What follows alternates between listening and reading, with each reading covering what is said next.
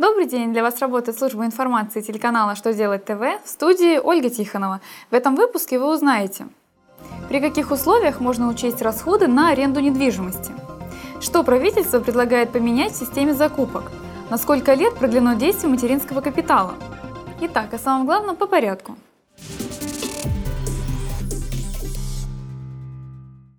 Как известно, в соответствии с нормами Гражданского кодекса, договор аренды недвижимости, заключенный на срок не менее года, подлежит государственной регистрации и считается заключенным с момента такой регистрации. Чтобы учесть арендные платежи в расходах при налогообложении прибыли, необходимо подтвердить их документально. Минфин разъяснил, что по договорам аренды расчетные документы по оплате арендной платы должны содержать ссылку на договор аренды. Поэтому расходы по незаключенному договору не могут уменьшать налогооблагаемую прибыль организации. По мнению финансового ведомства, такие затраты затраты не соответствуют требованиям налогового кодекса.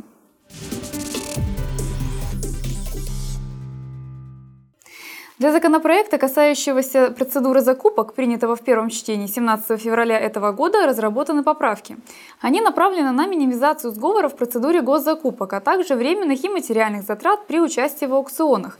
Поправки разработало правительство. Предлагается закрепить новое понятие электронной процедуры определения поставщиков и установить особенности проведения электронных процедур определения поставщиков, подрядчиков, исполнителей. Они хотят, чтобы все конкурентные закупки проводились в электронной форме на универсальных электронных электронных площадках.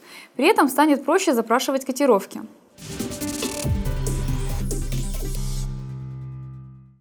Депутаты согласились продлить действие программы «Мат-капитала» на 2017-2018 годы.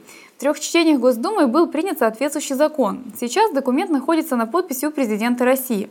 В соответствии с изменениями, семьи, где до 31 декабря 2018 года родится либо будет усыновлен второй или последующий ребенок, смогут получить материнский капитал. Сейчас сумма его составляет 453 тысячи рублей. Выдача материнского капитала не будет прекращена, как планировалось ранее, в целях сохранения позитивных демографических тенденций. Напомню, что по действующему законодательству предоставление гражданам этой выплаты должно быть прекращено после 31 декабря 2016 года.